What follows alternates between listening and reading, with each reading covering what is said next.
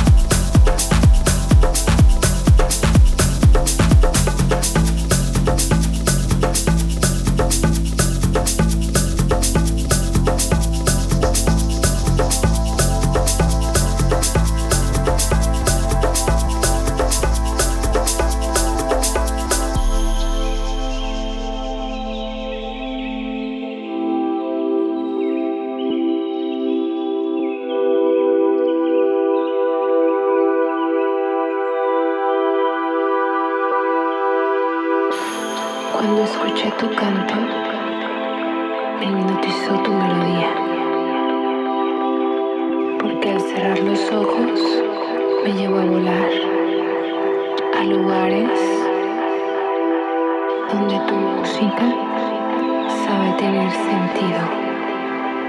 Con tu canto haces que todo se transforme en luz y sentir el mensaje